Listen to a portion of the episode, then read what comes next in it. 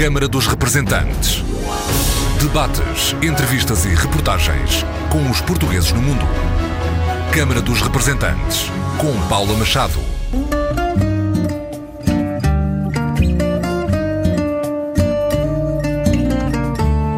Olá, bem-vindos ao Câmara dos Representantes. Hoje com epicentro em Barcelona, Espanha. Foi ali, na capital da Catalunha, no Consulado-Geral de Portugal em Barcelona, que no dia 4 de maio, há precisamente oito dias, o governo português colocou em prática o ato único de inscrição consular. Augusto Santos Silva, ministro dos Negócios Estrangeiros, foi o primeiro português a registar-se. Embora eu não seja imigrante, mas é uma forma de sinalizar o lançamento deste projeto. Ou seja, no futuro, aquilo que será o consulado em casa. O que hoje se iniciou é um projeto que vai durar cerca de dois anos, no fim do qual todas as pessoas em todos os postos consulares só têm de se inscrever uma vez, o número de inscrição passa a ser como o seu número do cartão de cidadão, isto é, basta apresentá-lo para ter acesso aos diferentes atos consulares e todos os atos consulares que não exijam presença física, porque, por exemplo, não é preciso tirar dados biométricos, poderão ser realizados no futuro por via eletrónica, isto é, consulado em casa. E o secretário de Estado das Comunidades Portuguesas dá um exemplo concreto. Da Venezuela. Se quisermos enviar uma mensagem de e-mail para todos os inscritos nos serviços consulares, nós até agora não o podíamos fazer, não tínhamos condições para o poder fazer. Agora já podemos enviar uma mensagem de e-mail para todos aqueles que estão inscritos nos serviços consulares e isso naturalmente agiliza mecanismos de comunicação e permite uma comunicação diferenciada consoante a comunidade da região e do país que queremos alcançar em termos de comunicação. O cônsul-geral de Portugal em Barcelona foi o anfitrião com uma área geográfica de jurisdição consular semelhante à de Portugal continental, Paulo Gaivão Teles da Gama apresenta-nos a comunidade portuguesa. Uh, temos cerca de 27 mil uh, inscritos entre uh, Catalunha, Comunidade Valenciana, Aragão, Múrcia e Baleares. Para além disso temos Andorra, mas que aí adicionamos cerca de 10, 11 mil mais e procuramos atender todos estes cidadãos de, de toda esta, esta região da, da melhor maneira possível. E com o galo de Barcelos como imagem de marca, visitamos o mais recente restaurante português em Barcelona. Produtos nacionais à mesa e a fazer justiça ao nome. Sabores de Portugal explica um dos três sócios. Cristóvão Falcão. Os enchidos, bacalhau, frango, vinhos, vem tudo de Portugal, por isso é que às vezes acontecem alguns problemazinhos que demora a chegar de Portugal e como hoje, hoje não há alheira. Pastéis de bacalhau há sempre. Pastéis de bacalhau, rissóis, croquetes há sempre. Conversas para ouvir já a seguir. Fique por aí.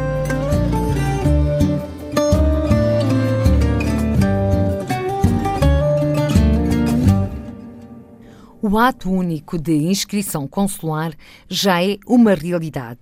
O projeto do governo português arrancou faz hoje, oito dias, 4 de maio, em Barcelona. Uma medida que pretende reduzir a burocracia. A partir do momento da inscrição, esta irá integrar uma base de dados em rede que vai permitir que os portugueses residentes no estrangeiro possam tratar de todos os assuntos oficiais com o Estado português por via eletrónica, desde que estes não exijam a presença física dos cidadãos. Ato único de inscrição consular que apanhou de surpresa os portugueses que estavam na sala de espera do Consulado de Portugal em Barcelona. Uma boa nova, considera Pedro Guerra, que com cinco meses de Barcelona a trabalhar na hotelaria, está de partida para a Austrália. O meu próximo destino será, será Sydney, portanto a Austrália, não é?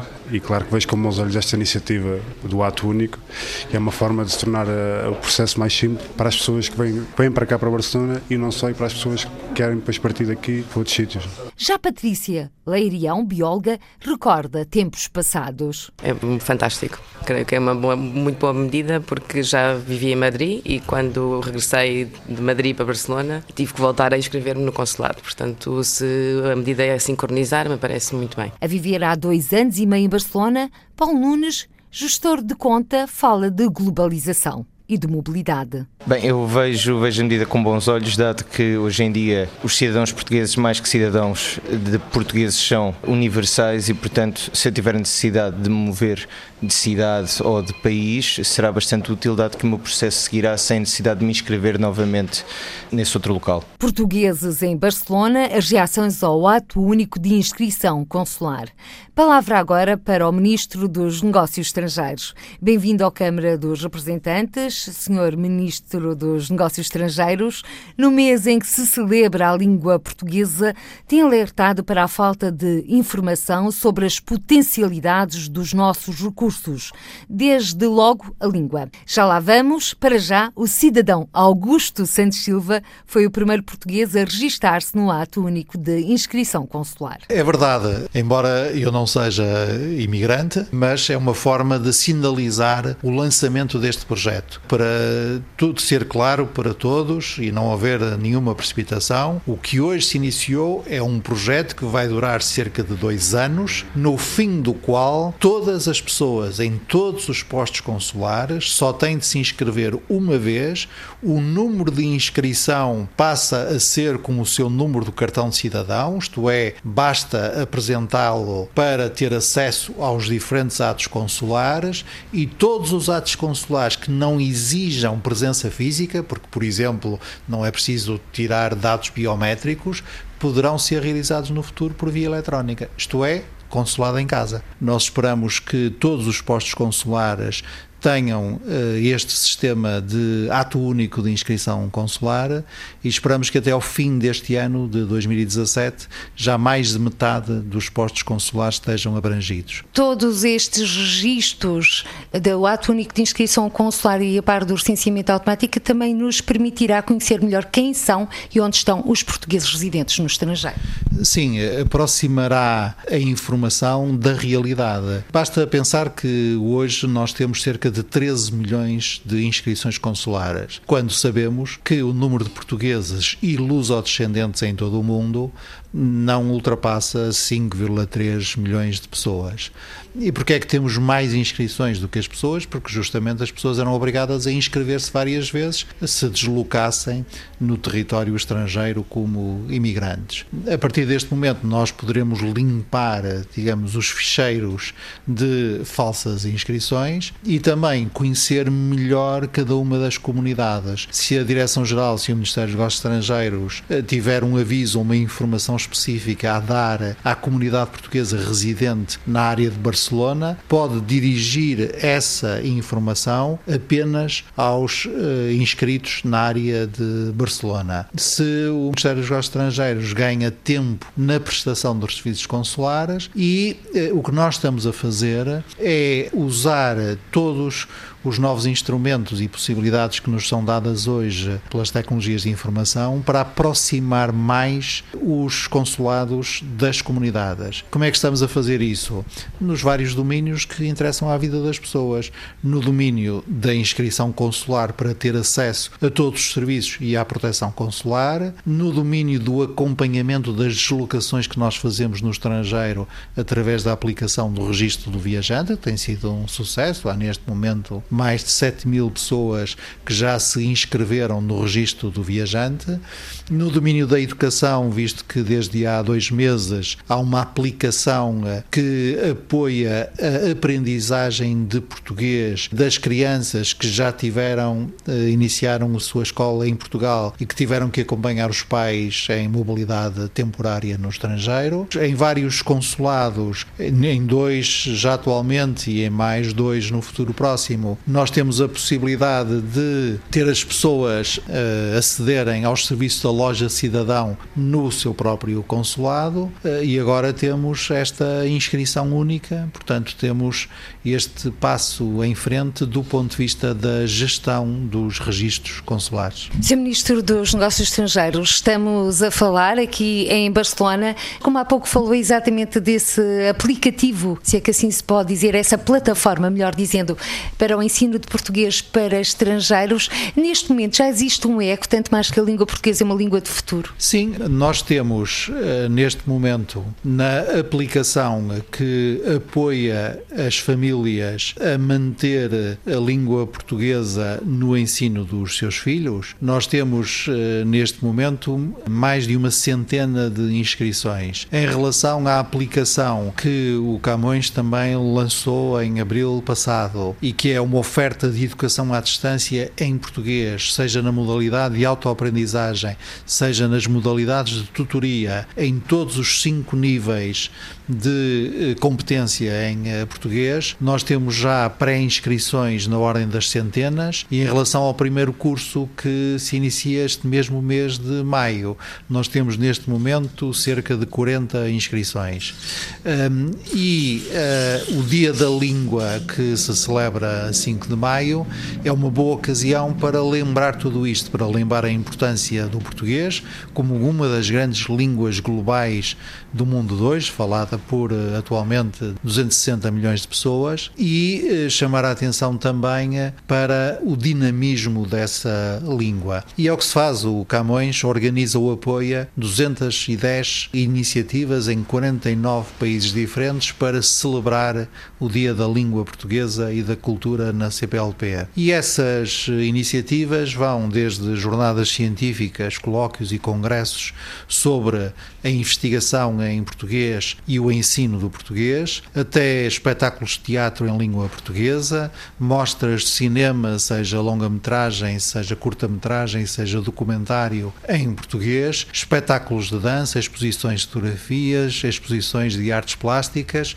porque contactos com escritores, porque é tudo isso que está subsumido no nome do dia, porque é o dia da língua e das culturas que se exprimem nessa língua. É muito interessante ter em conta que em várias capitais são todas as embaixadas dos países da CPLP presentes nessa capital que se organizam para celebrar eh, o Dia da Língua, porque evidentemente a língua é o mais forte traço de união entre os nove países que compõem hoje a CPLP e também é um traço que aproxima estes países dos 10 países que são hoje observadores associados da CPLP. Caso para dizer que o Ministério dos Negócios Estrangeiros está a seguir à letra as palavras do poeta Fernando Pessoa.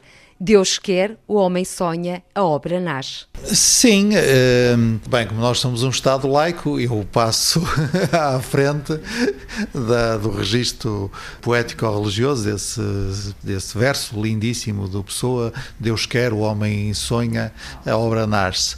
Mas, e evidentemente, como estamos em 2017, temos que dizer: os homens e as mulheres sonham, as obras nascem. Eh, mas é isso, porque a língua portuguesa é um patrimônio património de cada um das pessoas que a falam. A língua portuguesa é falada em todos os continentes, é a língua mais falada no hemisfério sul e é uma língua que é, é composta por diferentes variedades. Há uma variedade europeia, há um, uma variedade brasileira, há variedades africanas, há países lusófonos em que o português é a única língua materna. Eh, há países lusófonos em que o português é uma das línguas oficiais, eh, por exemplo, em Portugal eh, o português é uma língua oficial, nós também temos outra língua oficial, o mirandês. Em outros países o português é uma língua segunda, isto é, é a segunda língua materna ou de comunicação desses países, estou a falar de Cabo Verde, por exemplo, ou de Timor-Leste, e o que faz a riqueza e o dinamismo da língua portuguesa é esta diversidade. Sr. Ministro eh, esteve recentemente a acompanhar o Sr. Presidente da República, quer na visita a Cabo Verde, quer ao Senegal, onde 46 mil alunos aprendem a língua portuguesa às pensas do governo senegalês. Estamos perante, portanto, um reconhecimento desta potencialidade que até há bem pouco tempo era passada um pouco ao lado dos portugueses residentes em Portugal. Acha que muitas vezes o Sr. Ministro, enquanto Ministro dos Negócios Estrangeiros, que viaja por esse mundo fora, tem contactos com pessoas diferentes, com portugueses, com as mais diversas histórias, estamos muito virados para o nosso, se é que assim se pode dizer, umbigo, portanto, para, para nós próprios e pouco virados para o mundo, porque nós sabemos que quanto mais nos abrirmos ao mundo, também mais temos a ganhar. Não, não creio. Uma das características mais uh, fundas da cultura portuguesa é justamente a sua abertura ao mundo. E, aliás, isso que explica historicamente a força da imigração. Nós imigramos desde pelo menos o século XV e é isso também que explica a facilidade com que nós interagimos com uh, diferentes uh, povos, diferentes etnias, diferentes comunidades religiosas, diferentes convicções políticas, ideológicas, morais, etc. Isso é uma característica muito forte nos portugueses e é isso que explica também que Portugal não tenha nenhum problema de xenofobia, de hostilidade face ao outro em dimensão significativa. Agora, é verdade que nos falta informação sobre as potencialidades dos nossos recursos, desde logo a língua, que são bem superiores àquilo que nós habitualmente consideramos serem. Os portugueses têm um pecadilho, esse pecadilho é da excessiva modéstia e da excessiva eh, exigência consigo próprios. Por exemplo, para ir eh, ao seu tema, nós temos, eh, evidentemente, uma oferta de português no estrangeiro dirigida especificamente às nossas comunidades. É aquilo que nós chamamos o ensino português como língua de herança. No Luxemburgo, na Bélgica, na França, nos Estados Unidos, na Venezuela, na África do Sul, nós temos um sistema de ensino montado, integrado, apoiado pelo Instituto de Camões, que é especificamente dirigida às crianças portuguesas, luso-descendentes, ou crianças e jovens de outros países lusófonos, porque eh, em vários uh, sítios do nosso sistema de ensino português no estrangeiro frequentam e bem as nossas escolas, os nossos cursos uh, nacionais do Brasil, nacionais de Angola, nacionais de Moçambique, para além dos nacionais de Portugal. E esse é um primeiro segmento. Mas além desse segmento, nós temos outro em crescendo, que é aquele que é representado pelo número de países que oferecem português como língua estrangeira nos seus currículos secundários, tal como nós em Portugal oferecemos o espanhol, o alemão, o francês ou o inglês como língua estrangeira que os nossos alunos podem escolher e, no caso do inglês, até têm de escolher. Esse segmento, o português como língua estrangeira, é um segmento que está em progressão. A nossa última estimativa do Instituto Instituto Camões aponta para cerca de 90 mil alunos em todo o mundo que aprendem português no ensino secundário como língua estrangeira, metade dos quais estão no Senegal. Mas isto vai desde a Espanha à Noruega, à Bulgária, à República Checa, à Croácia, na Europa, vai desde o Senegal à Tunísia, à Namíbia, em África, vai desde a Argentina ao Uruguai, na América Latina, e é um movimento em crescendo, é um segundo segmento. E o terceiro segmento, que é igualmente importante, é aquele que é representado pela presença do português no ensino superior por esse mundo fora. E mais de 70 países nós temos ou leitorados do Instituto Camões ou protocolos de cooperação do Instituto Camões com universidades locais, são mais de 300 em, em, resultado dos quais há ou disciplinas de português ou estudos portugueses em cursos superiores, ou mesmo licenciaturas em estudos portugueses, os estudos portugueses e espanhóis, ou estudos românicos com a presença do português, ou pós-graduações em estudos portugueses. E esse é também um movimento crescente. Eu costumo dar sempre o exemplo da China, que é particularmente ilustrativo disso, porque em 20 anos o número de universidades chinesas que oferece estudos superiores em português passou de 3 para 30, portanto, decuplicou. E um grande avanço que foi dado finalmente este ano letivo eh, ocorreu nos Estados Unidos, porque a partir deste ano o português passou a ser uma das provas admitidas para efeitos de acesso ao ensino superior. E já se realizaram os primeiros exames e mais de meia centena de estudantes já puderam fazer exames em português que vão contar como provas de acesso ao ensino superior nos Estados Unidos. Muito obrigada pela sua participação no Câmara dos Representantes, Sr. Ministro dos Negócios Estrangeiros, Augusto Santos Silva.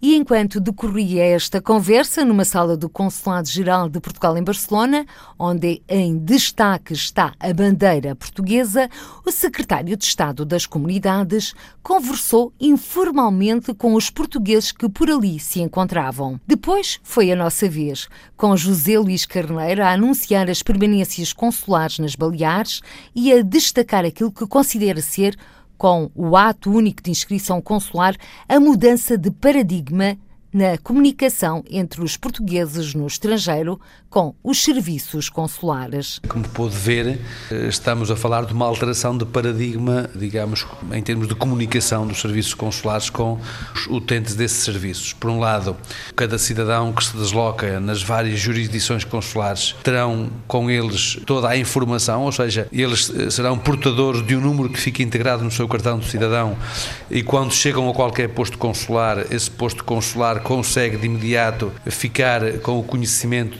de todos os assuntos e de todas as vezes que esse cidadão foi tratar de assunto em posto consular, seja um assento de nascimento, seja um casamento, seja uma habilitação de herdeiros, enfim, os postos consulares ficam com essa noção exata. Não eh, há necessidade, portanto, de duplicar esforços ou triplicar esforços consoante as deslocações dos portugueses no mundo, portanto, economiza esforço, por um lado, aos utentes, economiza esforço aos serviços consulares e prepara a estrutura consular para que no futuro, a partir do domicílio, eh, os portugueses possam interagir com a sua ficha consular e, no fundo, reabilitar todo o seu percurso de relação com os serviços consulares, o que naturalmente dá uma outra sistematização à informação e abre eh, um conjunto de outras oportunidades de comunicação com os, os cidadãos. Imaginem, hoje, vou dar um exemplo concreto, hoje, se quisermos enviar, numa circunstâncias de dificuldade, por exemplo, da Venezuela, se quisermos enviar uma mensagem de e-mail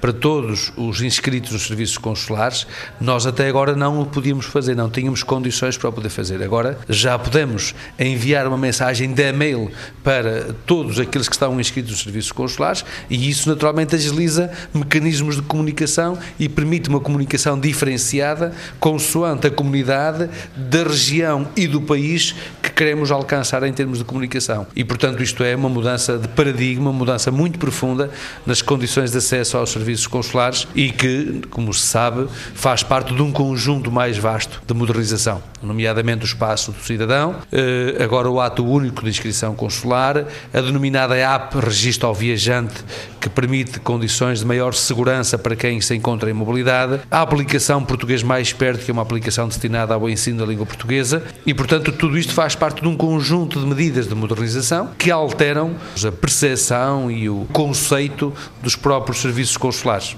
E a bater à porta está quase o recenseamento automático para os portugueses residentes no estrangeiro. Sim, essa também é, eu diria que é, do ponto de vista da cidadania, a mudança mais profunda que se fez nas últimas décadas em relação aos portugueses que vivem no estrangeiro. Naturalmente, a proposta de lei encontra-se no Parlamento, o Governo fez aquilo que competia fazer, foi preparar, neste caso, o Ministério dos Negócios Estrangeiros, com eh, a Administração Interna, preparar uma proposta de lei tendente a criar igualdade entre os portugueses que estão no país e os portugueses que estão fora do país, nas condições do seu recenseamento. Isto significará um esforço de caráter financeiro, significará um esforço de caráter logístico, mas com esta decisão o Governo transmite uma, uma mensagem muito simples: é de que quando nós afirmamos que queremos criar condições para que quem está fora do país se sinta igualmente vinculado a Portugal, não se trata de meras palavras vãs, mas que são palavras que têm políticas concretas, medidas concretas para corresponder a esse objetivo. Sr. Secretário de Estado, eh, estamos no Consulado-Geral de Portugal em Barcelona,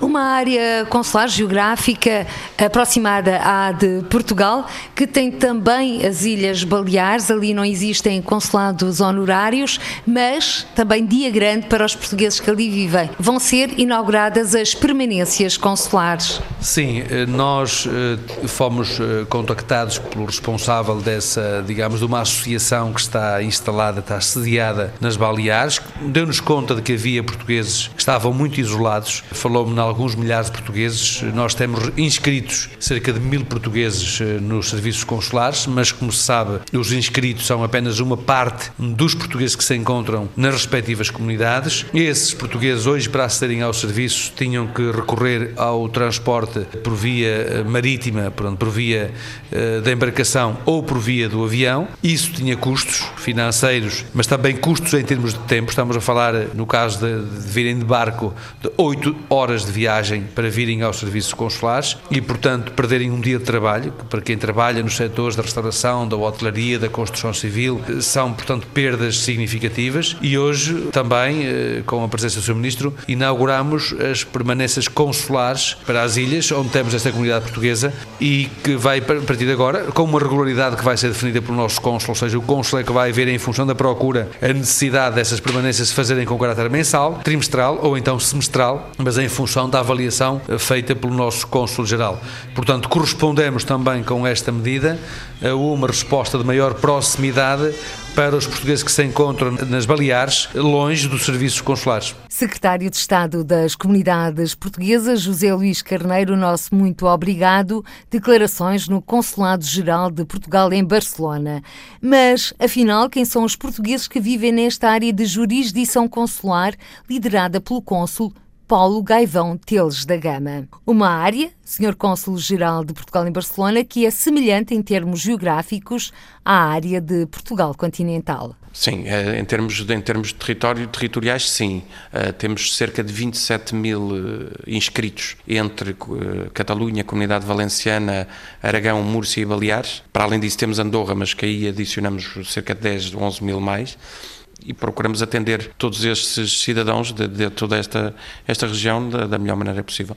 E qual é o perfil do português aqui residente? É uma, é uma comunidade diferente das, de outras comunidades que eu, com quem eu, eu, tive contacto. A começar pela geração. É uma comunidade, eu diria, entre os 25, 26 e os 40, 45. Quer dizer, é uma comunidade jovem. Na maior parte dos casos são comunidade licenciada. Alguns já vêm de outros locais do mundo, outros preparam-se para ir para outros locais do mundo. Portanto, é uma geração mais globalizada, que estão aqui, mas podem amanhã estar a trabalhar em Londres ou no dia seguinte estar a trabalhar em Paris. E é uma comunidade, por isso, que se integrou muito dentro da sociedade, ou seja, é difícil às vezes aqui encontrar um local que reúne os portugueses, porque os portugueses vivem, relacionam-se com os catalães, eh, estão aqui perfeitamente integrados dentro desta sociedade. No âmbito da sua jurisdição consular, uma comunidade que encontramos diferente desta que acabou de caracterizar é a comunidade portuguesa em Andorra. Ali vivem cerca de 12 mil pessoas.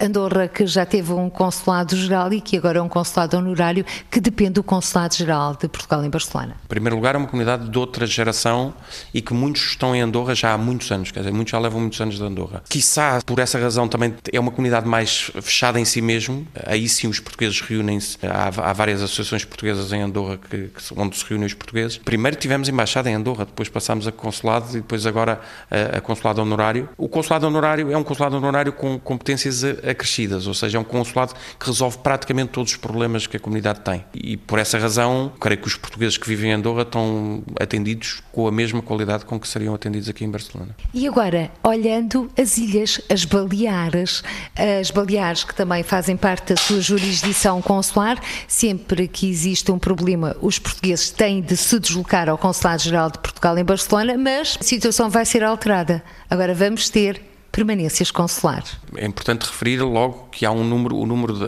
de, portugueses nas Baleares é um número relativamente reduzido. Temos cerca de 800 inscritos nas Baleares. Nós, aqui no consulado, procuramos resolver os problemas das pessoas ou que perdem documentos ou que os têm que renovar para evitar que se desloquem desnecessariamente ao consulado. Quer dizer, uma das vezes que tenham que efetuar um cartão de cidadão ou um passaporte, tem que cá vir, é, é uma obrigação porque não há, não há outra forma de o fazer. Mas, de qualquer maneira, procuramos evitar que se desloquem desnecessariamente ao consulado. No caso caso, por exemplo, de turistas que perdem documentos, tudo depende da companhia onde viajam, porque, por exemplo, aqui em Barcelona, as pessoas viajam com a queixa na polícia sem ter necessidade de ter um documento, porque viajam dentro do espaço Schengen. Algumas das companhias low cost colocam mais exigências. Nós temos resolvido muitos casos, eu diria mesmo uma grande maioria, com uma declaração do consulado a atestar que o cidadão A é titular do, do passaporte X e com essa declaração as pessoas são permitidas viajar. E essa declaração é, é enviada por e-mail sem que eles tenham que cá vir. À parte disso, vamos em breve começar as permanências consulares nas Baleares,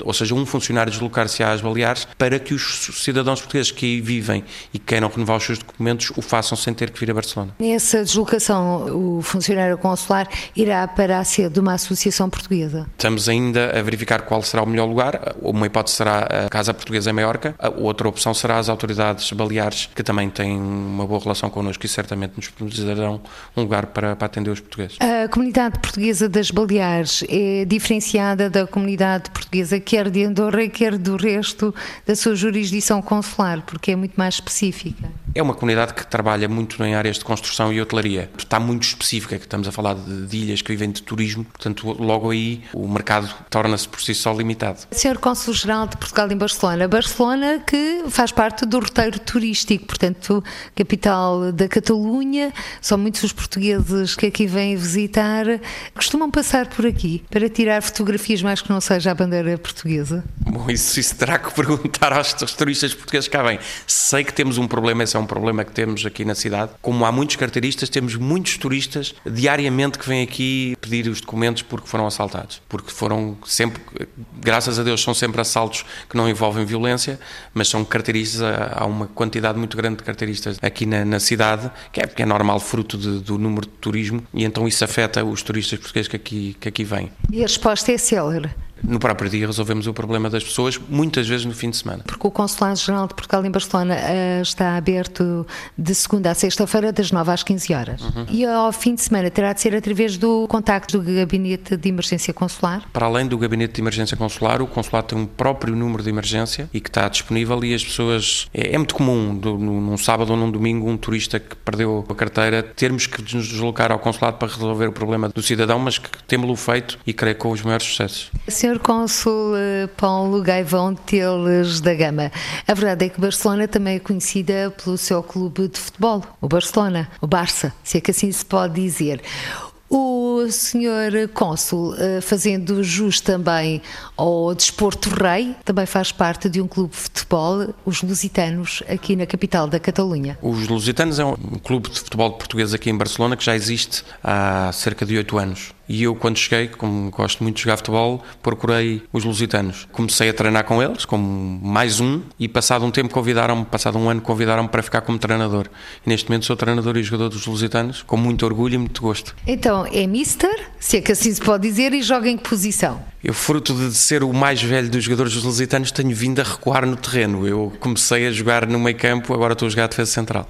E como é que é esse relacionamento? São também todos de origem portuguesa, todos portugueses? Olha, é uma, é uma equipa muito engraçada. Eu costumo dizer que os lusitanos são um pouco o espelho da comunidade portuguesa em Barcelona. Porquê? Porque temos cerca de 26 jogadores, eh, praticamente todos portugueses, e temos um veterinário, um professor de ciência política, um cientista, um taxista, uma pessoa que trabalha na noite relacionado com relações públicas de discotecas. Portanto, temos todo um leque de jogadores que vêm das mais variadas funções, das mais variadas profissões, o que torna um ambiente muito versátil e muito engraçado. Nesses treinos falam em português, como é óbvio. Só português. E também aproveitam para conviver à frente de um televisor quando existem jogos eh, que interessam. Sim, quando há jogos assim mais relevantes, eh, reunimos-nos em grupo. Se bem que como há uma grande rivalidade Sporting Benfica Porto, também há dentro do clube os grupos Sporting Benfica Porto e procuramos que quando vemos os jogos os grupos se reúnam dessa forma. E estou a falar do futebol porque falam em português e porque a língua portuguesa está em crescendo interesse aqui também em Espanha,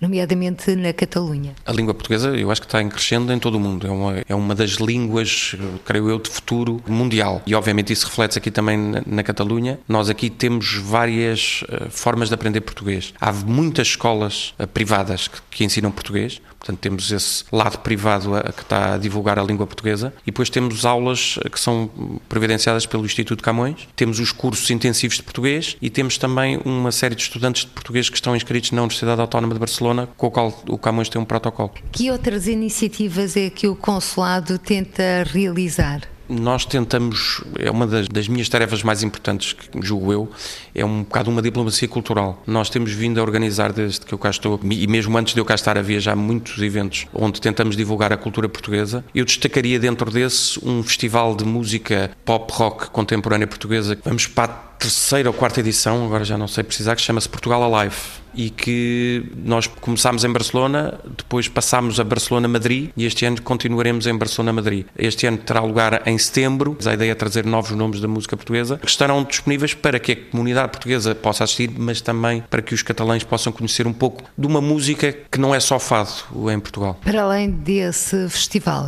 exposições e outras iniciativas? Temos várias iniciativas de vários, de vários campos, ou seja, vamos analisando anualmente que iniciativas é que temos. A nível musical temos tido várias. Organizámos algumas exposições que tinham, quanto eu, uma especial relevância porque faziam uma ponte Portugal-Catalunha. Uma delas chamava-se Diários de Cortiça e escolhemos uh, artistas catalães e artistas portugueses que trabalharam em cortiça. A cortiça é um material nobre do qual Portugal é o primeiro produtor mundial, mas que a Catalunha também é produtora de cortiça e inclusivamente a cortiça Amorim tem propriedades na Catalunha. Portanto, a cortiça no fundo seria um elo de ligação entre Portugal Portugal e Catalunha e também fizemos uma, outro evento que chamava-se Arte Próxima e que escolhemos três artistas daqui, de Barcelona, que deslocaram-se a centros de artesanato em Portugal e três artistas portugueses se deslocaram a, centros de artesanato na Catalunha. A ideia era preservar o saber histórico do artesanato e dar-lhe uma roupagem contemporânea de, da visão de um artista. E o resultado, creio eu, que foi, foi bastante satisfatório. Senhor Cônsul eh, de Portugal em Barcelona, antes deste posto esteve noutro? Eu eu vim diretamente de Lisboa, mas antes tinha estado no Consulado-Geral de Portugal no Rio de Janeiro como cônsul adjunto.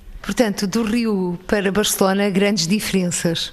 Enormes diferenças eh, em termos de cidade, em termos de posto, em termos de comunidade. Eh, eu diria mesmo que tem muito pouco a ver uma com a outra. E agora, Vamos tirar fotografias.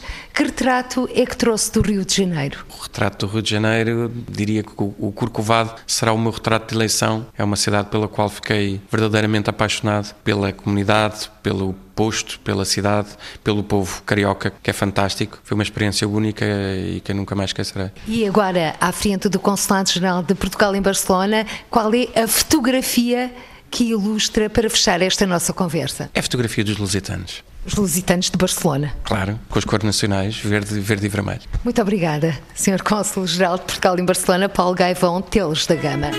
Conversas que nos abriram o apetite. Venha daí saborear Portugal na capital da Catalunha.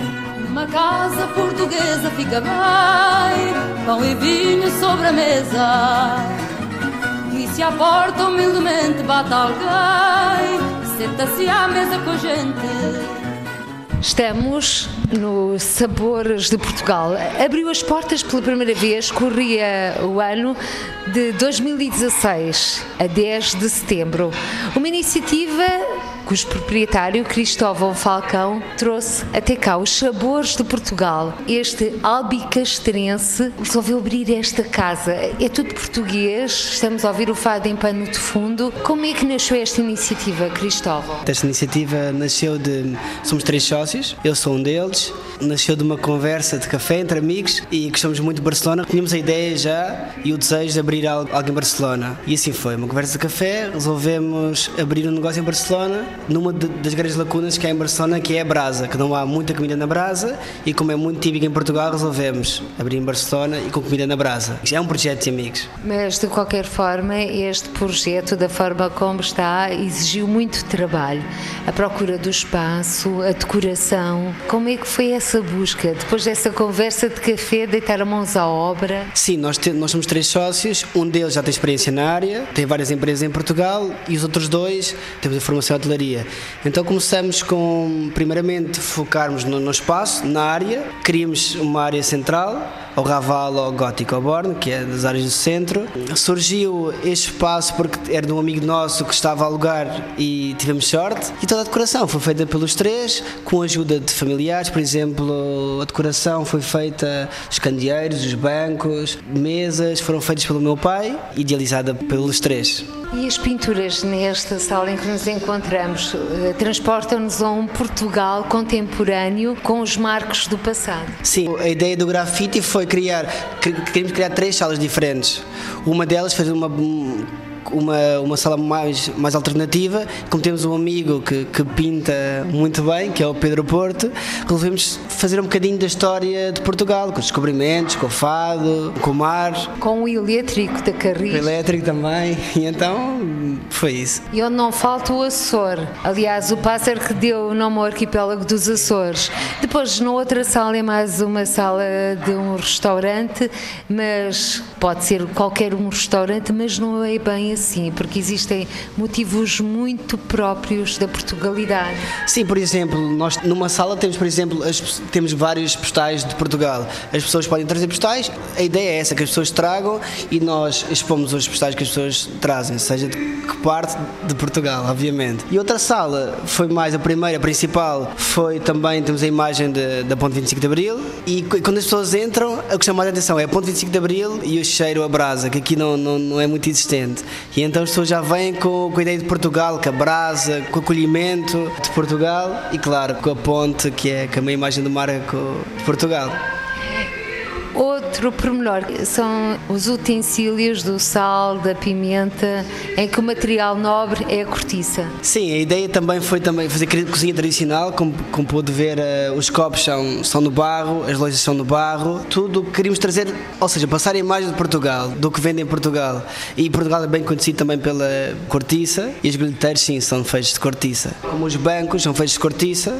Cristóvão, é um grande desafio este. Sim, foi um grande desafio, continua a ser sete meses de, de um desafio ao início é complicado, obviamente, quando se abre um, um, um negócio noutro país que se não domina a língua, por exemplo, nós os três não dominamos a língua, agora melhor, mas ao início não, é um grande desafio. Mas é um desafio que nos dá muito, muito orgulho trazer a, as nossas raízes para outro país e tentar demonstrar o melhor de, que temos para outras culturas. E porque estamos num restaurante Sabores de Portugal, vamos olhar a emenda. E eis que a imagem da emenda é uma imagem emblemática também de Portugal. É o Galo Barcelos, obviamente. As pessoas quando passam na rua, nós inicialmente tínhamos algumas dificuldades em escolher o nome. Queríamos que fosse um nome apelativo e a marca Portugal vende. Então como é como vender a marca de Portugal com o Galo de Barcelos? Há muitas pessoas que veem o Galo e não conhecem o restaurante porque o restaurante é novo e entram por causa do Galo, porque associam o Galo a Portugal, obviamente. E teria que ser uma imagem de marca direta, que é o Galo de Barcelos. E agora vamos olhar a emenda, a emenda com produtos vindos diretamente de Portugal, por isso é que hoje não havia alheira. Sim, os produtos são, menos dois não são de Portugal, que são os cheletões, o resto vem tudo de Portugal, as farinheiras, ou seja, os enchidos, bacalhau, frango, vinhos, vem tudo de Portugal, por isso é que às vezes acontecem alguns problemazinhos que demora a chegar de Portugal e então, como hoje, hoje não há alheira. Mas em contrapartida haviam pastéis de bacalhau, Sim. pastel de nata. Pastéis de bacalhau há sempre, pastéis de bacalhau, rissóis, croquetes, há sempre. Rissol de leitão, de camarão e pastel de bacalhau. Mais tarde queremos chegar, por exemplo, ter rissóis de, de carne, rissóis de peixe, mas ainda é cedo. Aos poucos e poucos vamos alterando e aumentando a, a carta. É interessante ver na vossa emenda, portanto, pratos típicos portugueses. Apresente-nos a emenda, uh, Cristóvão Falcão, para fazer eh, crescer água na boca a quem nos está a escutar. Ok. Um, quando iniciamos este projeto, queríamos chegar à população local e aos portugueses, com pratos grandes e não muito, não muito caros. E é isso. Uh, as doses são servidas em travessas, a maioria das doses. Temos bitoque, temos alheira, temos bacalhau com natas, bacalhau à braga, bacalhau na brasa, frango na brasa, enchidos na brasa, que mais? Temos tanta coisa, temos tanta coisa, pastéis de nata, obviamente, e claro, sempre, sempre acompanhado com um bom vinho português. Cristóvão Falcão, sete meses de um desafio encetado por jovens. Há pouco falou que estão a pensar, e esse quanto estão a pensar em outros projetos ou alargar este Sabores de Portugal aqui em Barcelona? A ideia é criar uma marca. Um, ainda não sabemos se vai ser uma marca igual, com a mesma ideia que tivemos, ou será uma segunda ligada a Portugal, mas com outros produtos. Produtos. Estamos a ponderar, estamos ainda a deixar crescer este e que este se torne num, num projeto que se possa, que possamos partir para outros. Neste momento ainda é, ainda é muito cedo, temos essa ideia, a finalidade é, é aumentar, obviamente, mas ainda é cedo. Sim. Cristóvão Falcão, antes de Barcelona, outros destinos marcaram um mapa da sua vida. Sim. Primeira paragem Dublin. Sim, primeira paragem Dublin, a nível escolar. Foi para Dublin durante um mês e meio, onde estive com a finalidade de aprender inglês, porque o meu curso era técnico de turismo na altura. E então a finalidade era aprender inglês. Fomos em Dublin um mês, eu e os meus colegas, onde conhecemos a cidade, a cultura e aprendemos inglês, a falar inglês, obviamente. Dois anos, comecei a frequentar um curso superior, gestão turística, fiz Erasmus na Turquia durante um ano, estive durante o ano em Antália, conheci a Turquia praticamente toda, porque na Turquia havia uma coisa boa para, para os alunos que era má que era os professores não falavam muito bem inglês. E então facilitavam-nos em termos de aulas davam-nos mais tempo para absorver a cultura turca para passear e tínhamos de fazer relatórios sobre o país. Em inglês obviamente. E então assim foi. Conhecemos a cidade toda praticamente as pessoas estavam de Erasmus e absorvi imenso da cultura deles. E foi um país que sinceramente gostava de morar. Um, depois mais tarde tive ligado também já este negócio uh, em Erasmus. Estive em Erasmus em Itália onde fiz a divulgação das empadas nós temos nos Sabores Portugal, a Itália, em Berlim também. Mas voltando atrás, estive em Itália de Erasmus durante 5 meses, onde trabalhei no resort, aprendi italiano também e gostei bastante da cultura italiana. Mais tarde estive em Berlim também, a divulgar as empadas que agora vendemos no, no Sabores Portugal. Também aproveitei para conhecer os arredores, quando estive na Turquia, Jerusalém, estive no Chipre, estive em vários sítios. E sente que ficou mais rico com essas experiências? Sim, obviamente. Absorvi mais cultura, conheci outras culturas diferentes. Foi daí que surgiu também a ideia de abrir algo em Barcelona, porque as pessoas falavam, falavam bastante da, da culinária portuguesa, do, da marca portuguesa. Portugal é uma marca bem presente para os estrangeiros. E a ideia de Sabores Portugal surgiu aí, que as pessoas falavam muito da gastronomia e aí depois falando com os, com os, com os, colegas, com os meus colegas, decidimos abrir os Sabores Portugal, por termos a noção de que no estrangeiro Portugal é muito conhecido pela sua gastronomia, não só, mas também pela sua gastronomia. E agora, por falar em gastronomia, apresente-nos as empadas que andou a divulgar, além fronteiras de Barcelona e não só. Nós temos aqui empadas de, de vários sabores, que é de um dos nossos sócios, que tem uma fábrica em Portugal, que exporta para muitos sítios em, em Portugal e para o estrangeiro. Temos empadas de, de bacalhau com grelos, temos empadas de leitão, temos empadas de pato, temos de frango, de, de beirã, que é da nossa zona, beirã, da Beira Baixa, que tem fiambre, queijo, tem frango, tem porco, tem um, é, um, é um bocado de mistura de, de tudo, enchidos e etc. E é isso. Portanto, através das empadas também se pode cativar outras pessoas exatamente para aquilo que é português. Sim, claro que sim, porque... O estômago, conquista-se claro, pelo estômago. Claro. Normalmente sim, conquista as pessoas pelo estômago. E as empadas como tem, como tem um pouco de tudo, tem pato, tem bacalhau, tem frango, consegues chegar a mais pessoas porque tens várias, várias opções. Não só apenas uma, mas tens várias opções. Consegues chegar a vários estômagos. Cristóvão Falcão, o seu primeiro destino de imigração foi Barcelona? Sim, o primeiro foi, foi Barcelona. E logo quando cheguei, a ideia era porque eu, a minha formação é, é gestão turística turística, a ideia é trabalhar em turismo, turismo, hotelaria e inicialmente falamos logo em abrir alguma coisa em Barcelona. Tentamos várias opções e acabamos nesta que até agora está a correr muito bem.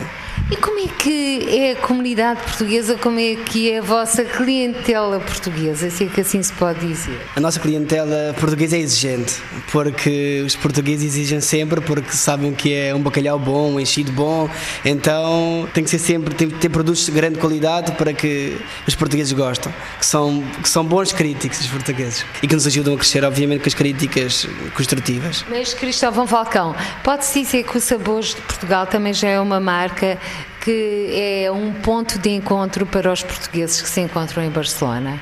Ou é sente que estes portugueses que aqui vivem ainda estão muito dispersos? Não, não, não. Os nossos grandes clientes são, são os portugueses, por isso já começa a ser, infelizmente, uma imagem um ponto de encontro para os portugueses. Costumam reunir-se aqui muitas vezes? Sim, diariamente há portugueses, diariamente há grupos portugueses. Uh, também há mais restaurantes portugueses aqui. O nosso é o mais, é o mais recente. Uh, há outros mais antigos, mas sim, temos nossa, os nossos grandes clientes são portugueses. Inicialmente foi feito para eles e para a população local. Vocês sendo jovens, como é que é, por exemplo, quando há grandes equipas portuguesas a jogar futebol? Sim, porque o futebol continua a ser o desporto rei aqui também em Espanha. Sim, também. Uh, por exemplo, nós começamos a passar os jogos de futebol, como, como a senhora viu, mas neste. Sim, porque hoje é o Juventus Mónaco. Mónaco por causa do, do treinador do treinador português Leonardo Jardim, por isso é que passamos.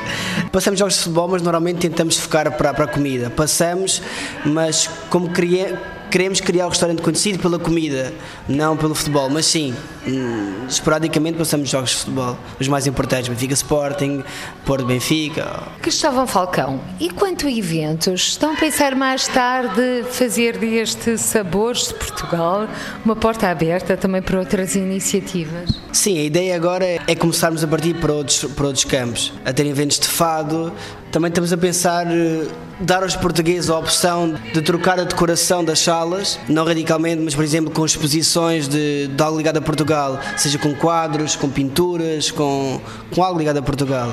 E então a ideia é, pouco e pouco, ir organizando as ideias e torná-las públicas. Cristóvão Falcão, muitos sucessos, muito obrigada por esta conversa aqui aos microfones da RDP Internacional, aos microfones do Câmara dos Representantes e que estes sabores de Portugal continuem a deliciar quem cá vem, aqui em Barcelona, no coração da Catalunha. Muito obrigada. Obrigado a vocês, muito obrigado. E como diz o ditado popular, as conversas são como as cerejas, encadeiam-se umas nas outras, de tal forma que não damos pelo tempo passar. E está na hora do regresso a Portugal. Afinal, como canta Marisa, o tempo não para. Eu sei que o tempo não para tempo é coisa rara e a gente só repara quando ele já passou. Por hoje ficamos por aqui. Até ao próximo encontro. Seja feliz. Câmara dos Representantes. Debates, entrevistas e reportagens com os portugueses no mundo. Câmara dos Representantes, com Paula Machado.